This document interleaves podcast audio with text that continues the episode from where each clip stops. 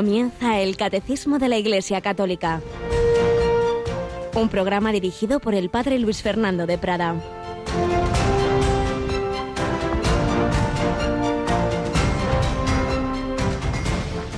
A propósito de que los muertos resucitan, ¿no habéis leído en el libro de Moisés, en el episodio de la zarza, lo que le dijo Dios? Yo soy el Dios de Abraham, el Dios de Isaac, el Dios de Jacob. No es Dios de muertos, sino de vivos.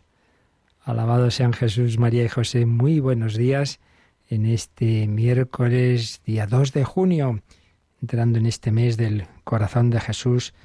Su amor no puede permitir que nosotros muramos para siempre. No es Dios de muertos, sino de vivos.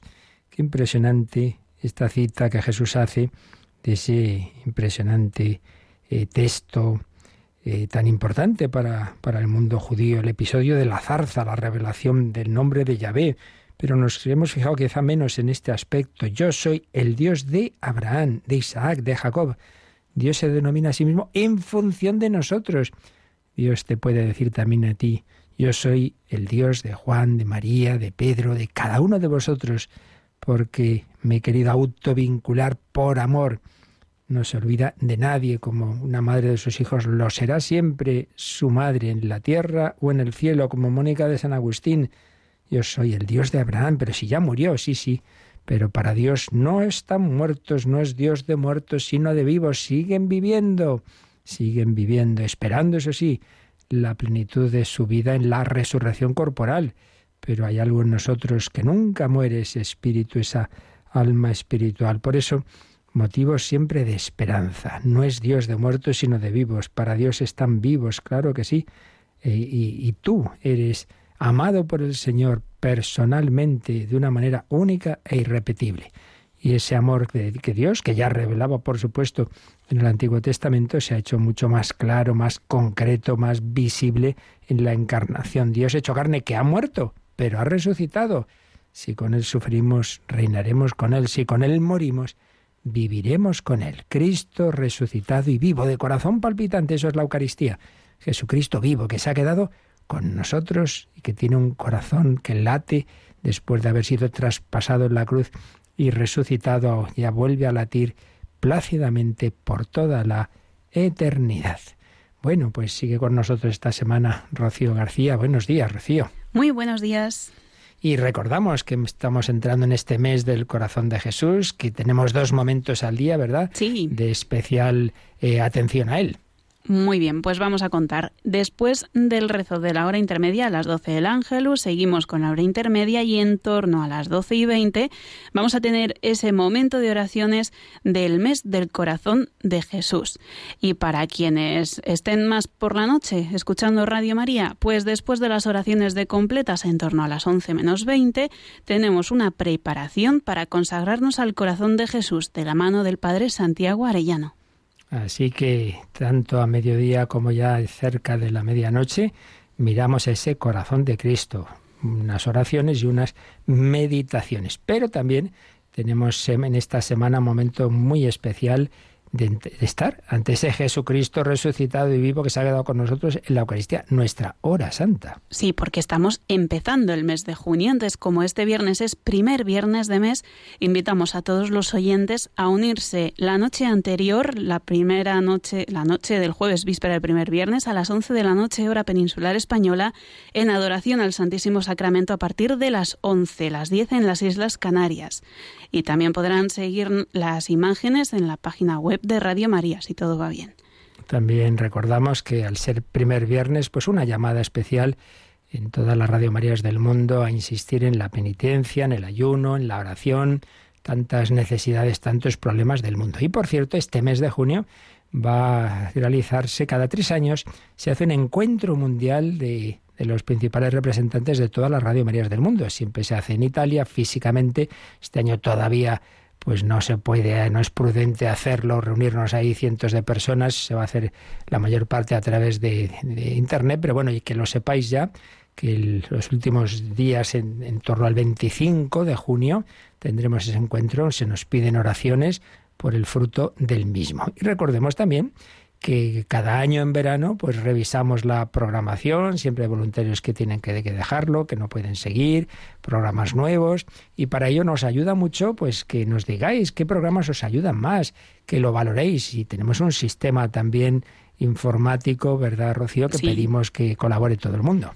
Todo el que pueda. Y quiera ayudar a mejorar Radio María y a ser una parte mm, activa en esta emisora, pueden hacerlo colaborando eh, con una sencilla encuesta que les proponemos en la página web de Radio María. Radiomaria.es encontrarán un apartadito en la portada que dice encuesta sobre la programación de Radio María. Bueno, pues entrando ahí hay un enlace, entra aquí en la encuesta de Radio María y es muy fácil porque es sencillamente dar eh, información eh, entre las opciones que te presentamos. Por ejemplo, hombre o mujer. Pues en mi caso, mujer.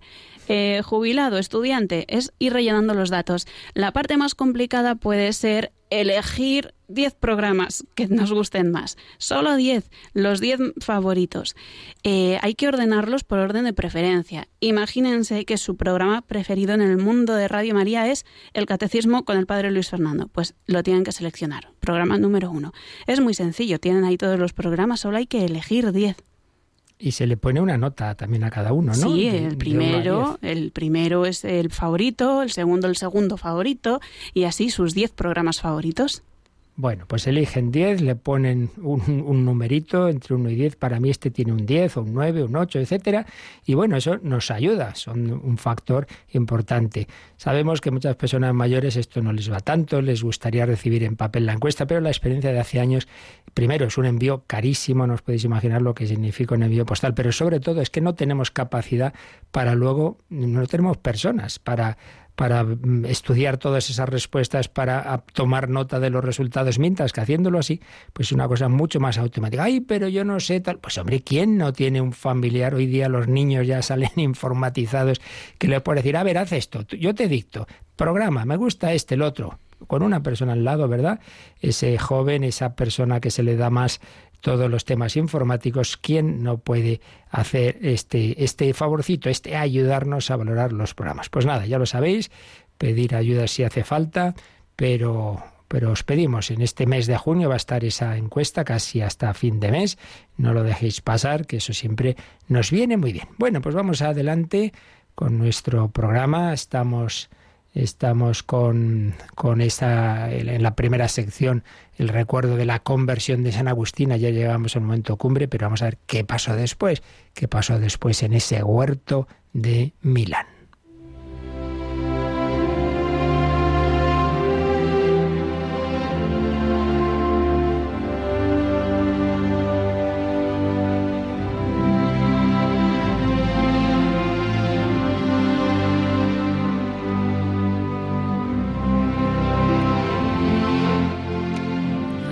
De San Agustín. Nos habíamos quedado en ese momento en que él está desesperado pidiendo a Dios la ayuda, la gracia. Ya sabía dónde estaba la verdad, pero le faltaba la fuerza hasta que oye a ese niño misterioso cantar Toma y lee.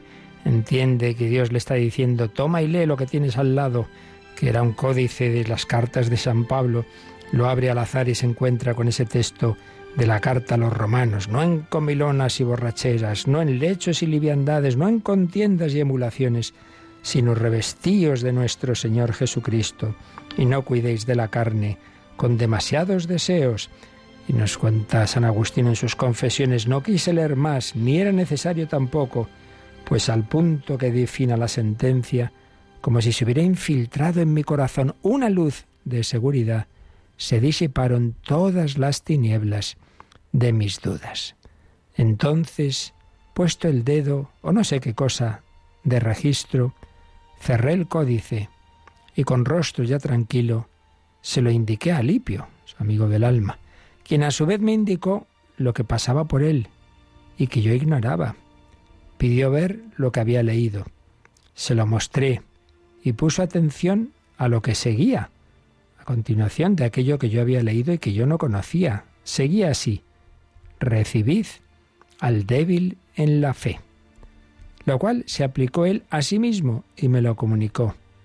Y fortificado con tal admonición y sin ninguna turbulenta vacilación, se abrazó con aquella determinación y santo propósito, tan conforme con sus costumbres, en las que ya de antiguo distaba ventajosamente tanto de mí. Sí, Alipio llevaba ya una vida más ética, mientras que Agustín pues seguía enfangado en sus lujurias, en sus liviandades, aunque ya sabía por dónde iba la verdad, pero no, no se decidía a cortar con sus vicios, hasta que en este momento recibió la gracia. Claro, por eso San Agustín será doctor de la gracia, porque tiene la experiencia clarísima de que no basta querer. En esto no es verdad el refrán de querer es poder. No, no, él quería y no podía, no podía. Estaba arrojado por el pecado, por sus malas costumbres, no podía. Y en un momento esa gracia de Dios le dio esa capacidad que no tenía. Y por eso es tan importante. La vida cristiana no es que yo hago muchos esfuerzos así, a base de puños. Que no, que no. Por eso el que lo ve desde fuera, la moral, ah, es que la Iglesia pide cosas imposibles, eh, esto es que va contra, contra todas nuestras capacidades, es, somos infelices. Claro, es que no cuentan con el factor X, no cuentan con que Dios da una fuerza, una gracia y una presencia, un amor que hace más que llevadero, hace gozoso, si es al revés. Desde fuera puede parecer que la vida de los santos es insoportable. Si lo que es insoportable es, la vida de pecado, lo que es insoportable es vivir arrojado por tantas esclavitudes, pero claro, uno no quiere reconocerlo, entonces eh, presume de, sus pecados, de sus vicios. No, no, eh, yo recuerdo un actor que decía, yo, claro que sí, que bien, yo soy adicto al sexo, estupendo, qué bien. Sí, sí, seguro. ¿Quién quiere ser adicto a nada? ¿Quién quiere ser esclavo? Bueno, y no nos olvidemos que la madre de San Agustín, Santa Mónica, llevaba muchos años rezando por la conversión de su hijo, rezando y llorando. Bueno, pues qué momento sería aquel que nos cuenta San Agustín. Entramos a ver a mi madre. Indicándoselo lo que había ocurrido, llenóse de gozo le contamos el modo como había sucedido y saltaba de alegría y cantaba victoria. Por lo cual te bendecía a ti, Señor, que eres poderoso, para darnos más de lo que pedimos o entendemos, porque veía que le habías concedido respecto de mí mucho más de lo que constantemente te pedía con gemidos lastimeros y llorosos, porque de tal modo me convertiste a ti que ya no apetecía esposa, ni abrigaba esperanza alguna de este mundo, estando ya en aquella regla de fe sobre la que hacía tantos años me habías mostrado a ella, y así convertiste su llanto en gozo, mucho más fecundo de lo que ella había apetecido, y mucho más caro y casto que el que podía esperar de los nietos que le diera mi carne.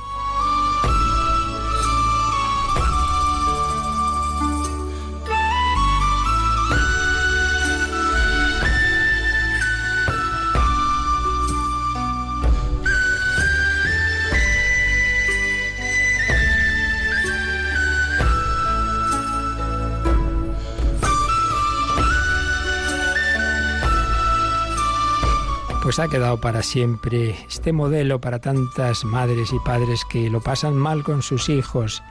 Madre mía, cuánto dolor viendo hijos echados a perder, separados de Dios e incluso metidos muchas veces, como en alguna llamada reciente que tenía Mónica en Entre Amigos, pues en caminos de droga, de delincuencia. Cuánto dolor. No perdamos nunca la esperanza. Año tras año rezando. Si hubiera tirado la toalla, hubiera dicho nada, esto no tiene solución. No, no la tiró siempre se puede rezar y llorar. Llorar no en el sentido de estar lastimero, pero sí en el sentido de, de sufrir con amor y con esperanza.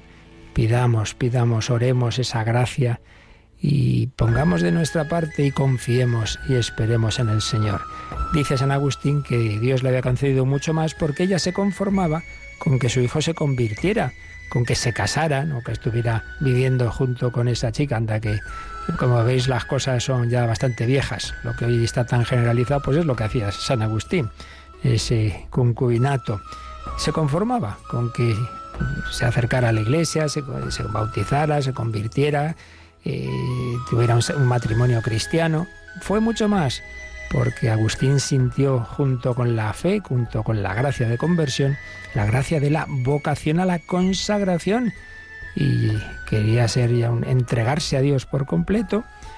Su, esa chica con la que estaba ella lo comprendió perfectamente y ella misma se retiró, se volvió a su tierra y Agustín pues llevaría una vida diríamos religiosa que luego sería ordenado sacerdote y finalmente le pidieron contra su voluntad, pero lo tuvo que aceptar ser obispo, el obispo de Hipona. Dios es capaz de grandes maravillas, de grandes milagros. No tiremos nunca la toalla. Mónica se encuentra con su hijo no solo convertido, sino hecho un servidor de Dios, consagrado a él, y llegaría a ser como aquel que le dijo un día, no se perderá hijo de tantas lágrimas, el obispo de Milán, San Ambrosio, pues su hijo iba a llegar a ser también obispo, no de Milán, sino allí, en su tierra africana. Pues pidamos al Señor, por intercesión de San Agustín y su madre Santa Mónica, nunca dejar de luchar, de orar por la conversión de todos aquellos que tenemos a nuestro cargo, que tenemos a nuestro alrededor.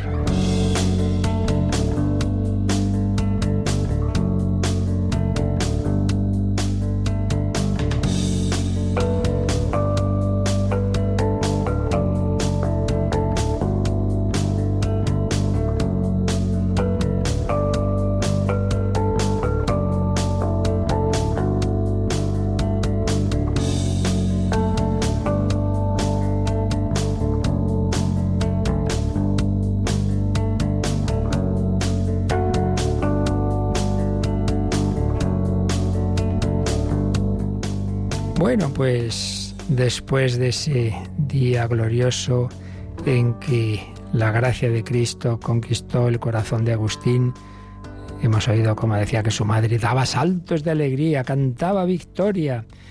Tiempo después, como ya seguiremos leyendo, pues recibe el bautismo, entra en la iglesia, toma parte ya en esas asambleas litúrgicas eh, con la celebración de los sacramentos y precisamente pues es lo que estamos viendo.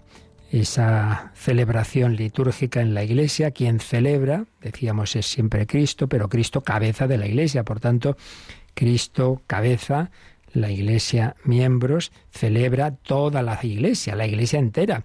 En ese sentido, todos los bautizados, aunque cada uno según su carisma, según el ministerio y según su vocación. Lo estábamos viendo en el número 1141 que vamos a profundizar un poquito más en él, así que en primer lugar lo releemos. ¿Quién celebra? Número 1141. La asamblea que celebra es la comunidad de los bautizados, que por el nuevo nacimiento y por la unción del Espíritu Santo quedan consagrados como casa espiritual y sacerdocio santo para que ofrezcan, a través de todas las obras propias del cristiano, sacrificios espirituales. Este sacerdocio común es el de Cristo, único sacerdote, participado por todos sus miembros. Y recordemos que este número termina con una cita de la Constitución Sacrosantum Concilium del Vaticano II sobre la liturgia. La leemos también. La Madre Iglesia desea ardientemente que se lleve a todos los fieles a aquella participación plena, consciente y activa en las celebraciones litúrgicas que exige la naturaleza de la liturgia misma y a la cual tiene derecho y obligación en virtud del bautismo el pueblo cristiano, linaje escogido, sacerdocio real, nación santa, pueblo adquirido. Así pues, resumamos lo que vimos ayer. Estamos viendo quién celebra, teniendo siempre claro que el celebrante principal es Cristo, al que no vemos, pero que, que está ahí está ahí dirigiendo todo. Donde estén dos o tres reunidos, ahí estoy yo en medio de ellos, teniendo eso claro, pero ahora ya mirando hacia abajo, digamos, en, las personas humanas que estamos en esa celebración, en la primera respuesta de quien celebra es pues toda la asamblea, todos los que están ahí, no simplemente asisten a una obra de teatro, sino participan. En ese sentido, celebran también, de manera distinta a cómo preside la celebración el presbítero o el obispo, pero celebran. ¿Por qué? Pues porque todos, todos los que están ahí, si están bautizados, como es lo suyo, pues todos han recibido ese sacerdocio común o bautismal. Explicábamos ayer y lo veíamos en dos números del catecismo que cita aquí el, este propio número 1141, que hay que distinguir esa palabra sacerdocio en dos sentidos.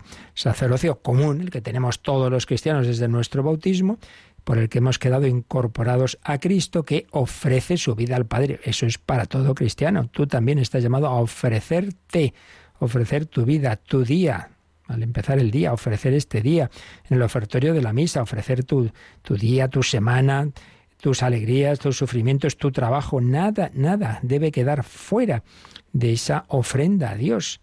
Entonces, lo que eran en el Antiguo Testamento ofrecer estos animales, este primogénito de, de, mi animal tal, no sé qué, no, no, ahora es ofrecerte tú mismo, ofrecer tu vida. Bueno, también entonces era el significado ese, evidentemente, pero ahora de una manera más clara.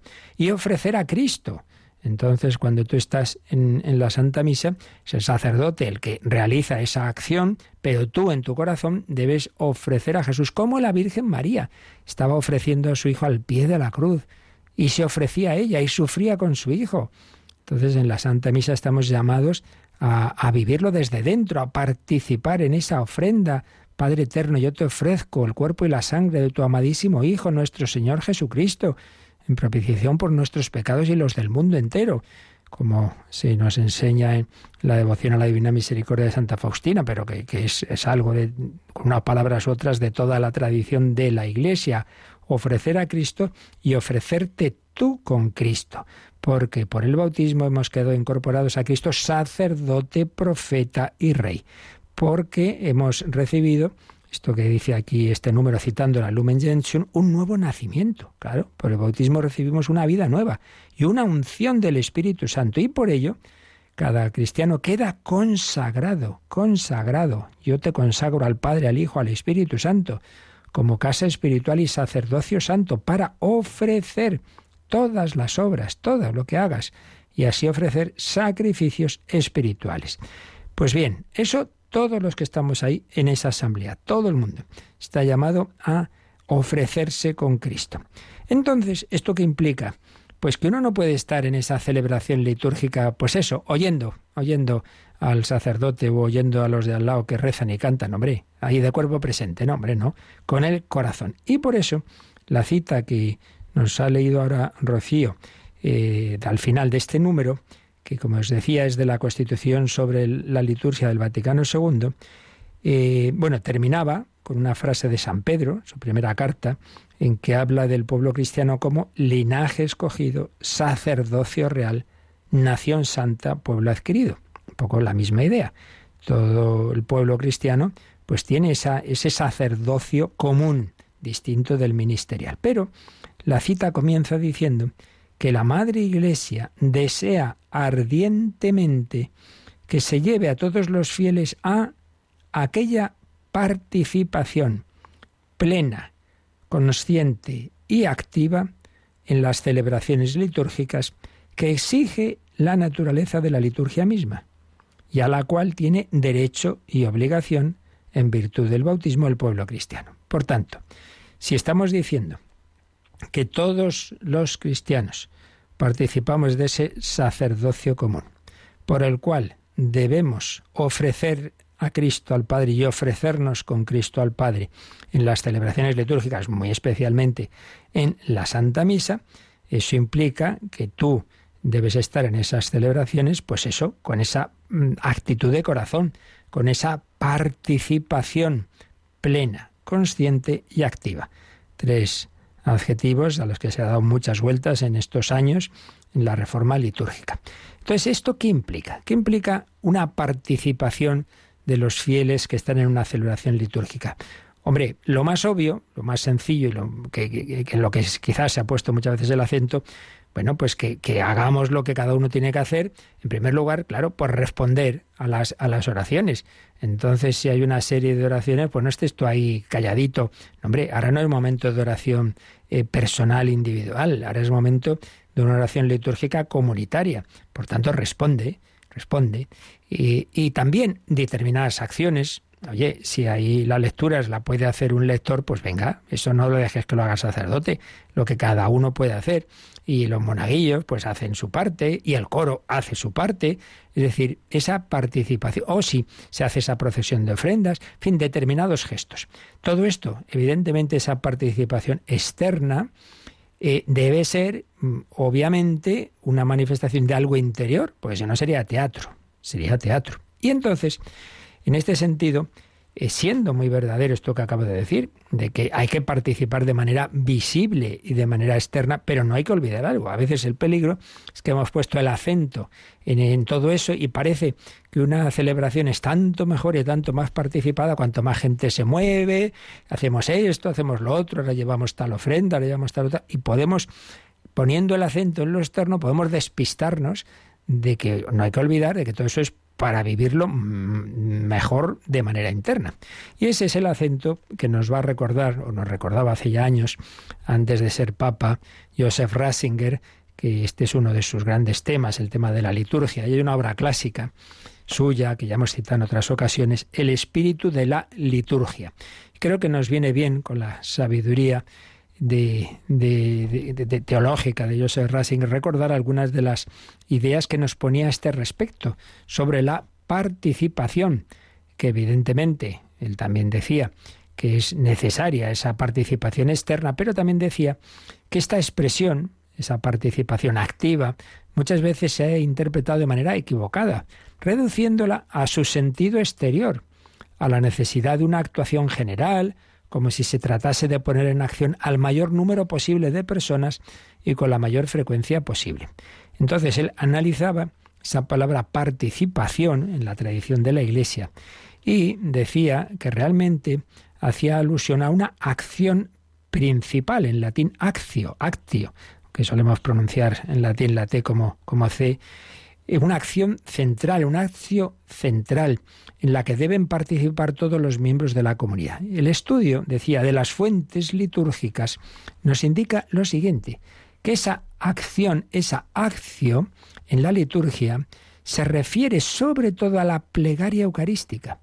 El núcleo de esa celebración eucarística, el acto litúrgico fundamental es la oratio, de nuevo en latín oratio, o podemos pronunciar Horacio, la gran, la gran plegaria, esa plegaria eucarística en medio de la cual está la consagración, los santos padres la denominaron Horacio, esa plegaria eucarística. Entonces, ¿quién realiza esa oración? Bueno, claro, el sacerdote. Bueno, no, el sacerdote pone voz a Cristo. Quien la realiza es Jesucristo, que volvemos al punto central que, que decíamos de quién celebra. Ante todo celebra Cristo, Cristo vivo. Entonces, lo fundamental de lo que ocurre en la celebración litúrgica lo realiza Dios. Esa acción no es como en las diversas religiones naturales, pues ante todo una acción de los sacerdotes, no, no, es una acción divina, es la acción de Dios. Claro, esto tiene coherencia con toda la dinámica de la revelación en, la revelación judío-cristiana, no es ante todo una acción del hombre que busca a Dios, no, no, no.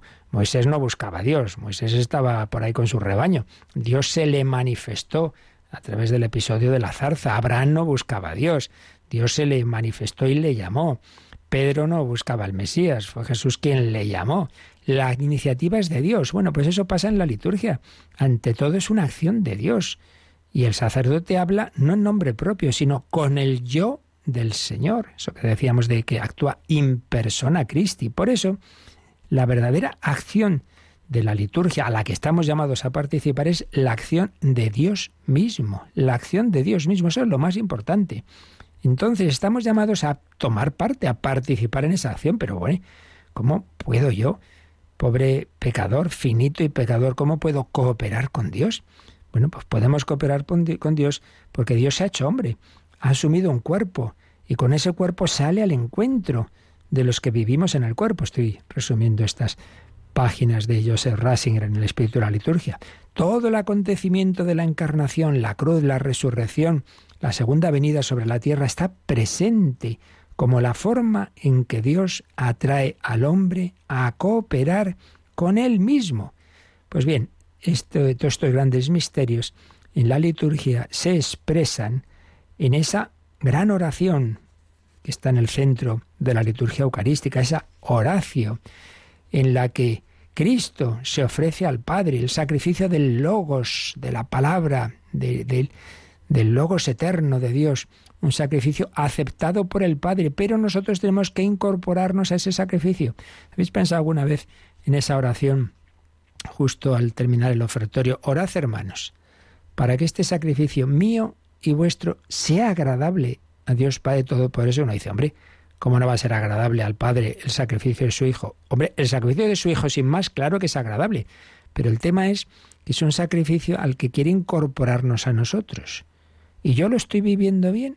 Si yo me estoy incorporando, si yo me estoy ofreciendo, será agradable al Padre. Si no, pues, pues no. Por eso está esa parte de, de que yo participe uniéndome de verdad, que yo también incorpore mi vida y así me convierta en el verdadero cuerpo de Cristo, incorporado a Él, que mi vida sea también sacrificio agradable. Por tanto, este sentido profundo que solemos olvidar de participación vale, decía Joseph Ratzinger, para todos, no solo para el sacerdote ministerial. En este sentido vale para todos, porque todos los que estamos en esa asamblea estamos llamados a incorporarnos a Cristo, a unirnos interiormente a Él. Y citaba una frase preciosa de San Pablo en 1 Corintios 6, 17, donde decía el apóstol que el que se une al Señor se hace un espíritu con Él. Estamos llamados a unirnos a Cristo. Se trata, escribía, de superar la diferencia entre la acción de Cristo y la nuestra, de modo que exista únicamente una acción que sea al mismo tiempo suya y nuestra. Nuestra en el sentido de que nos hemos convertido en un cuerpo y un espíritu con Él. Es Dios el que actúa y nosotros nos sentimos atraídos hacia esta acción de Dios. Por tanto, no lo olvidemos nunca. Cuando hablamos de participación no hablamos solo, también, pero no hablamos solo ni principalmente de que yo rece, cante, lleve las ofrendas. Primero y principal hablamos de algo que eso no se ve, que es mi actitud interna. Mi actitud interna de incorporarme a Jesucristo.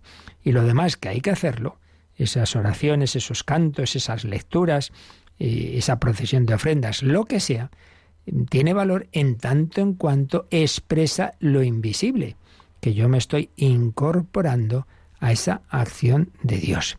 Cuando las acciones exteriores particulares, escribía el entonces cardenal Ratzinger, se convierten en lo esencial de la liturgia y la misma liturgia queda degradada en un genérico hacer, se, se malogra el verdadero teodrama, teodrama, drama que, cuyo protagonista principal es Dios, se malogra el verdadero teodrama de la liturgia, que acaba reducido a espectáculo. Una consecuencia de esto es que la verdadera formación litúrgica no puede consistir solo en, en, aprender actividades exteriores. Venga, vamos a ensayar bien esto y lo otro, que repito, hay que hacerlo, pero no puede consistir ante todo en eso, sino en entender el espíritu de lo que está ocurriendo ahí, entender, eh, hasta donde se puede, los misterios, claro, entender esa, esos misterios que se celebran en la liturgia en el espíritu. Por supuesto, se incorpora el cuerpo, por tanto están también los gestos, están también las posturas, que ya hablaremos de esto un poco más adelante en el catecismo, porque esa palabra, ese logos, se ha hecho carne. El Hijo de Dios tiene un cuerpo. Entonces es una liturgia racional, como dice San Pablo en la Carta a los Romanos, frente a las eh, diversas religiones que había cuando nace el cristianismo, pues eran todo cosas bastante absurdas, pero pero el que sea una liturgia de la palabra no, no quiere decir que no implicara también lo corporal, porque el logos se ha hecho carne. En definitiva, la verdadera acción litúrgica es actuación de Dios, una actuación a la que estamos llamados a unirnos desde el corazón. Hágase tu voluntad en la tierra como en el cielo. Donde se lleva a cabo la voluntad de Dios, allí está el cielo. Allí está el cielo. La tierra se convierte en cielo. Adentrarse en la acción de Dios para cooperar con Él. Esto es lo que se inicia con la liturgia, para después desarrollarlo más allá de ella. Claro, si vivimos bien esa liturgia, si en mi corazón me estoy uniendo a Dios, luego eso lo viviré en el día a día. Claro, si solamente me he quedado en que canto muy bien y leo muy bien y llevo las ofrendas muy bien, pero no lo he vivido interiormente, cuando salga de la iglesia seguiré igual que cuando entré. No.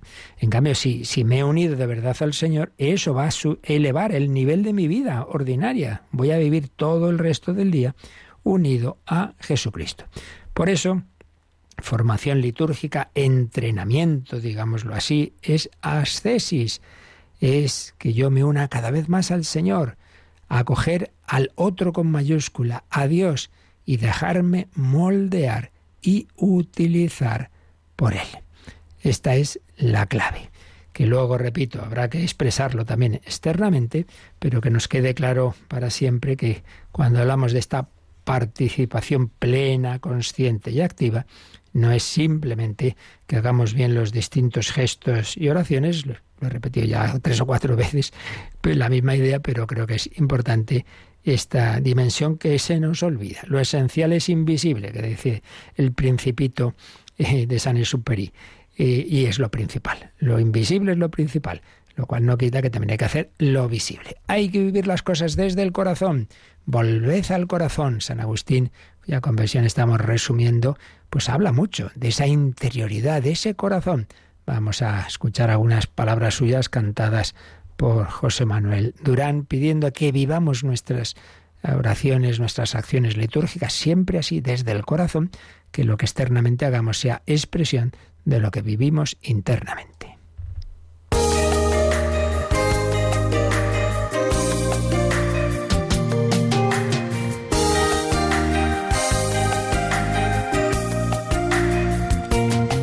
Si volvéis al corazón os daré vida.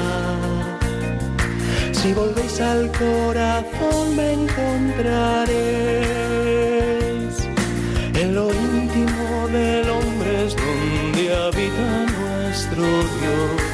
En lo íntimo hallarás a tu Señor. Si volvéis al corazón os daré vida. Si volvéis al corazón me encontraréis. En lo íntimo del hombre es donde habita nuestro Dios. En lo íntimo hallarás a tu Señor.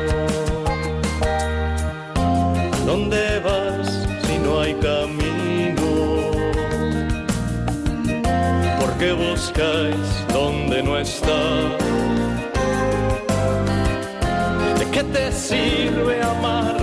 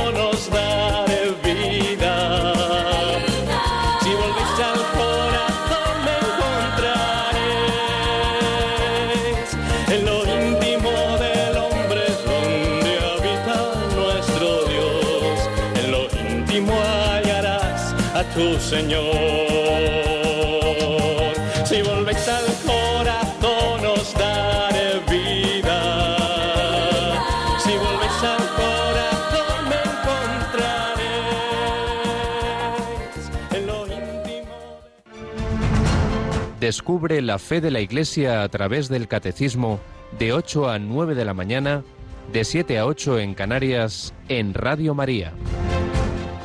Desde el corazón tenemos que vivir la liturgia y desde el corazón expresarlo también todo exteriormente con nuestras palabras, con nuestros gestos, posturas, cánticos, etc. Bien, entonces, siguiendo con esta respuesta a la pregunta de quién celebra la liturgia, la primera gran respuesta que hemos visto, aparte por supuesto de que es siempre Jesucristo cabeza, es Cristo vivo, el celebrante principal, pero luego en la parte de la Iglesia, pues la primera respuesta ha sido, pues en general la Asamblea. Todos los cristianos bautizados que están ahí son parte de esa celebración. Sí, pero la mayor parte de las acciones litúrgicas tienen una presidencia por alguien que no solo tiene el sacerdocio común, sino el sacerdocio ministerial. Y esto es lo que ya nos va a decir el siguiente número. ¿Quién celebra? ¿Todos de la misma forma? No. Vamos a ver. 1142. Pero todos los miembros no tienen la misma función. Algunos son llamados por Dios en y por la Iglesia a un servicio especial de la comunidad. Estos servidores son escogidos y consagrados por el sacramento del orden, por el cual el Espíritu Santo los hace aptos para actuar como representantes de Cristo cabeza para el servicio de todos los miembros de la Iglesia. El ministro ordenado es como el icono de Cristo sacerdote. Por ser en la Eucaristía donde se manifiesta plenamente el sacramento de la Iglesia, es también en la presidencia de la Eucaristía donde el ministerio del obispo aparece en primer lugar y en comunión con él el de los presbíteros y los diáconos. Bueno, pues un número muy rico también, muy bello en cuanto que nos sintetiza qué es lo esencial del sacramento del orden, que es lo esencial del presbítero. Y lo ha definido como el icono de Cristo sacerdote, la imagen la representación existencial, podríamos decir. Por eso muchas veces se ha dicho el sacerdote es alter Christus, otro Cristo, o, mejor, ipse Christus, el mismo Cristo. Ya se entiende que son dos personas distintas, pero yo voy al sacerdote no en cuanto don Pepito, sino en tanto en cuanto puede darme el perdón de Cristo, la gracia de Cristo, la Eucaristía de Cristo, etcétera, etcétera. Cuando yo digo esto es mi cuerpo, obviamente es el cuerpo de Cristo, no el mío. Por tanto, mm, esa, eh, esa, primera afirmación, ¿no? Cuando se nos habla de que todos los que estamos en esa celebración litúrgica, laicos, religiosos, sacerdotes, todos, todos participamos, todos tomamos parte en la celebración, todos celebramos en ese sentido general, pero eso no quiere decir que todos de la misma forma. Así empieza este número. No todos los miembros tienen la misma función, que por cierto está tomado, es una frase de San Pablo en Romanos 12.4. No todos tienen la misma función en esas celebraciones litúrgicas, sino que algunos, algunos, son llamados por Dios en y por la Iglesia a un servicio especial de la comunidad. Aquí, claro, esto ya lo veremos en su día si Dios quiere, cuando hablemos del sacramento del orden. Aquí se nos está resumiendo lo que entonces se verá, pero de cara a lo que aquí estamos tratando, de por qué es distinta la función en la liturgia del presbítero. Pues porque el presbítero en la concepción católica no es un delegado de la comunidad, como en tantos grupos cristianos no católicos. Bueno, todos somos aquí da igual, todos somos igualmente bautizados, cosa que eso es, así dicho es verdad, pero lo que ya no es verdad es que entonces, bueno, ahora nosotros elegimos, votamos un pastor delegado de la comunidad y entonces de nosotros viene el atribuirle unas funciones. No, no, no es la comunidad la que ordena al sacerdote, no, no, es Dios el que le llama y es la iglesia la que le consagra. Es el obispo el que tiene que imponer en las manos en cuanto sucesor de los apóstoles que han recibido de Cristo esa autoridad. Viene de lo alto. Por tanto, algunos son llamados por Dios, por Dios. Esto tiene muchas implicaciones, que ahora tampoco es momento, pero simplemente lo apuntamos, ¿no? Llega uno y dice, no, no, yo, yo siento que Dios me pide esto. Bueno, pues tú sentirás lo que quieras, pero tiene que ser la Iglesia la que discierna si realmente eh, tiene, vemos en ti ese, ese carisma que tú puedes decir que sí, si aquí nosotros vemos que no, pues, pues es que tiene que ser la Iglesia la que, por eso hay unos seminarios y por eso hay una formación y hay un discernimiento.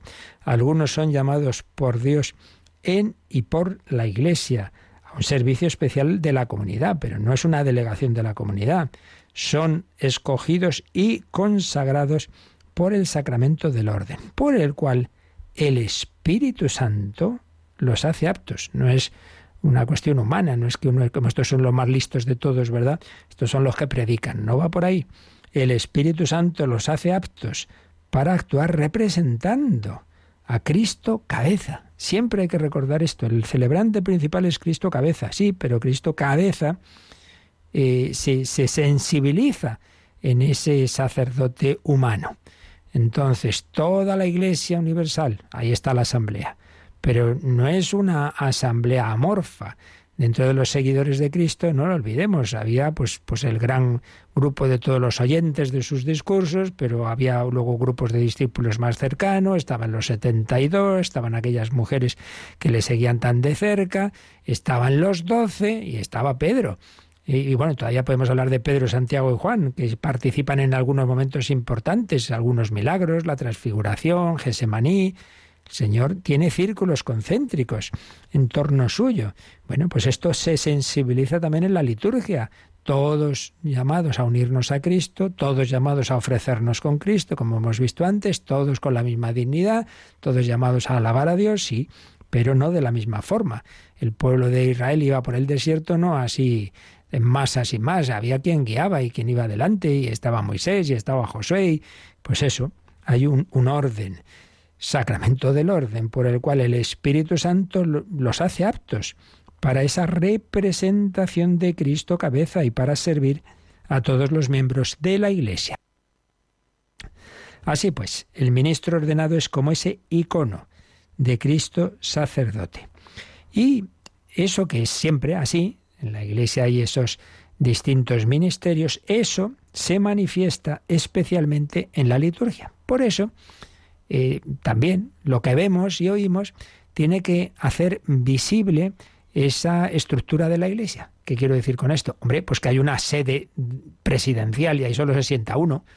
Si, si es esta celebración plena que dice aquí al final el, el, el número 1142 del obispo con un grupo de presbíteros. Claro, ese es el ideal de los ideales. La celebración en que más se manifiesta todo esto es eso, una celebración que la preside el obispo, que concelebran un grupo de sacerdotes, que tienes diáconos que hacen lo propio que puede hacer el diácono, que tienes acólitos que se sirven al altar, que tienes los lectores, que hacen esas lecturas que pueden hacer los laicos, que tienes ese coro, que tienes mm, pues una serie de, de, fieles que están participando, rezando, cantando. Hombre, pues eso, ahí vemos lo que es la iglesia. Bueno, y no te digo nada, si ya es una celebración mundial, en una JMJ, en un encuentro mundial de familias, en la plaza de San Pedro, en que preside ni más ni menos que el sucesor de Pedro. Concelebran obispos, sacerdotes, pues, pues ahí vemos la liturgia manifiesta de una manera extraordinaria lo que es la Iglesia, ese pueblo de Dios, todos, todos, todos tenemos esa dignidad de, de sacerdotes, profetas y reyes, pero cada uno de una forma distinta. Dios nos da a cada uno un, ministerio, una vocación, y eso se expresa también en la liturgia. Entonces ya veremos pues más en concreto lo que implica esto, pero bueno, de momento nos quedamos con esta eh, afirmación general del 1142 que debe unirse a lo visto antes. Por un lado, por un lado, todos, todos, todos eh, celebramos esa liturgia, todos tomamos parte en ella, interna y externamente, pero por otro lado no de la misma forma. Simplemente termino con una alusión, porque este es un tema que con frecuencia llega alguna, alguna pregunta o a veces en forma de queja a, a la radio, cuando dice al final de este número que por ser en la Eucaristía donde se manifiesta plenamente el sacramento de la Iglesia, es también en la presidencia de la Eucaristía donde el ministerio del obispo aparece en primer lugar y en comunión con él el de los presbíteros y diáconos. Quiero decir que a veces hay noticias en que podemos oír la Santa Misa o la Eucaristía ha sido presidida o la preside tal, don fulanito. Y, oiga, ¿cómo que la preside? Como si esto fuera una democracia. Tal. Vamos a ver, entendamos. Cuando hablamos de presidencia de la liturgia, no, no es en ese sentido que decía antes la comunidad elige su representante, claro que no, es, eh, viene, esa, viene de Cristo, ya lo sabemos, pero es perfectamente correcto, no es ningún, ningún error teológico el decir que todos los que están en esa celebración celebran, porque ya hemos dicho que tú también estás llamado a celebrar interna y externamente, pero en esa celebración hay alguien que tiene un papel que solo le viene de Cristo. Y se puede decir que preside, claro que se puede decir, es el que preside esa celebración, pero no en el sentido de que ha recibido esa función desde abajo, como un presidente elegido un presidente de, la, de, una república elegido por... Bueno, no, son cosas distintas. No, no mezclemos, no pensemos que por decir que el, el obispo o el sacerdote preside una celebración, que con eso estamos dando un sentido protestantoide de que esto es una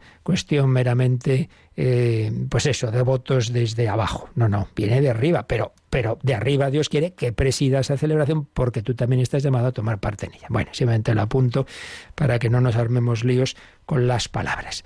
Pues lo dejamos ahí, glorificamos a Dios nuestro Señor.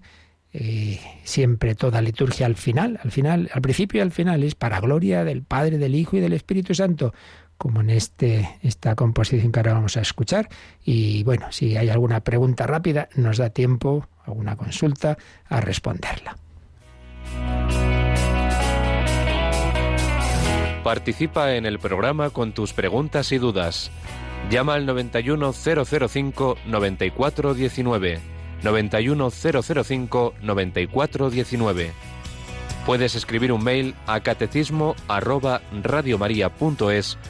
o escribirnos un mensaje al teléfono de WhatsApp 668 594 383 668 594 383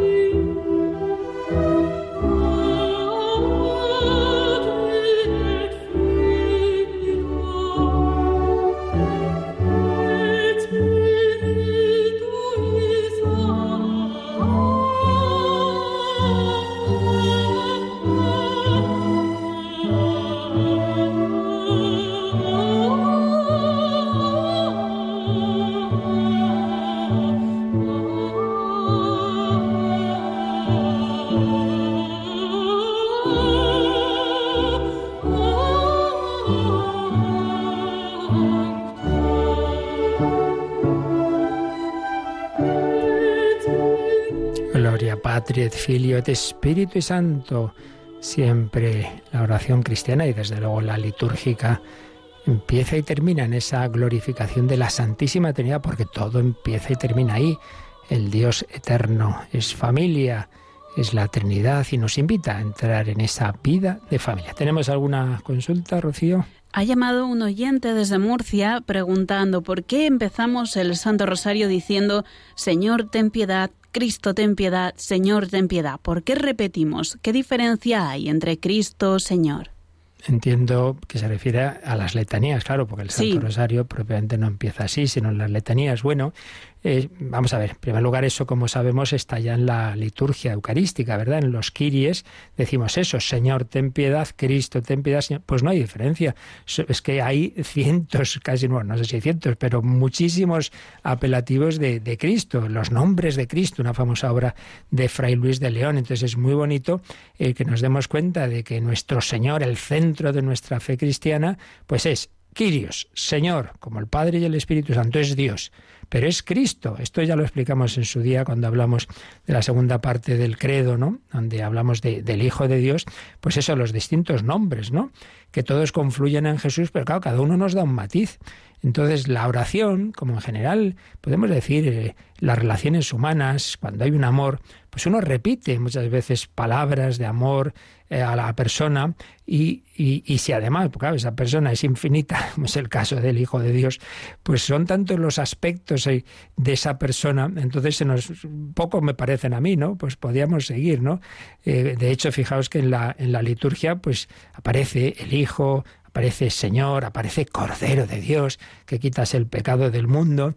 Señor, Quirios, Dios, Cristo, ungido, ungido, Mesías. Cristo es la, traducción griega de la palabra eh, es decir, ungido en, en, hebreo o, o en griego.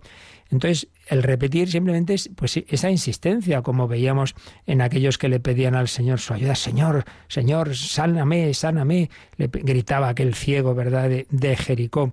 No veo más. simplemente es esto, por un lado.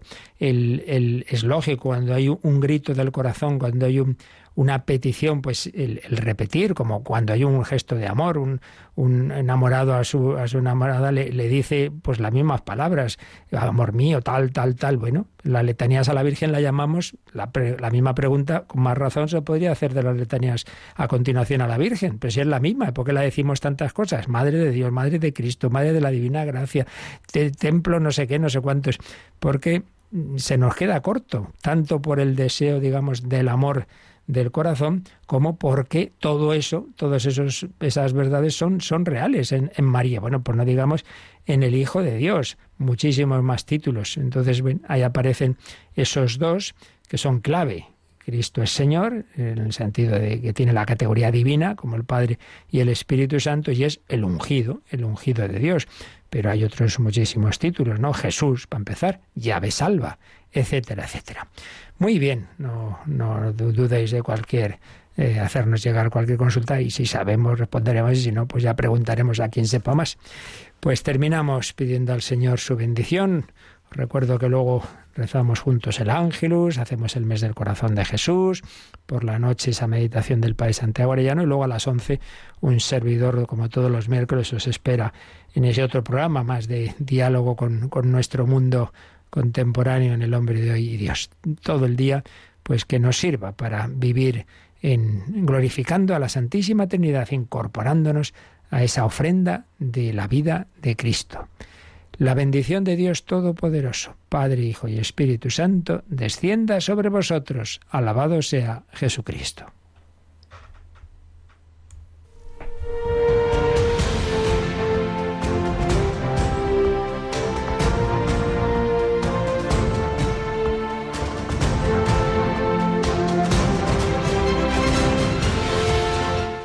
Han escuchado en Radio María el Catecismo de la Iglesia Católica,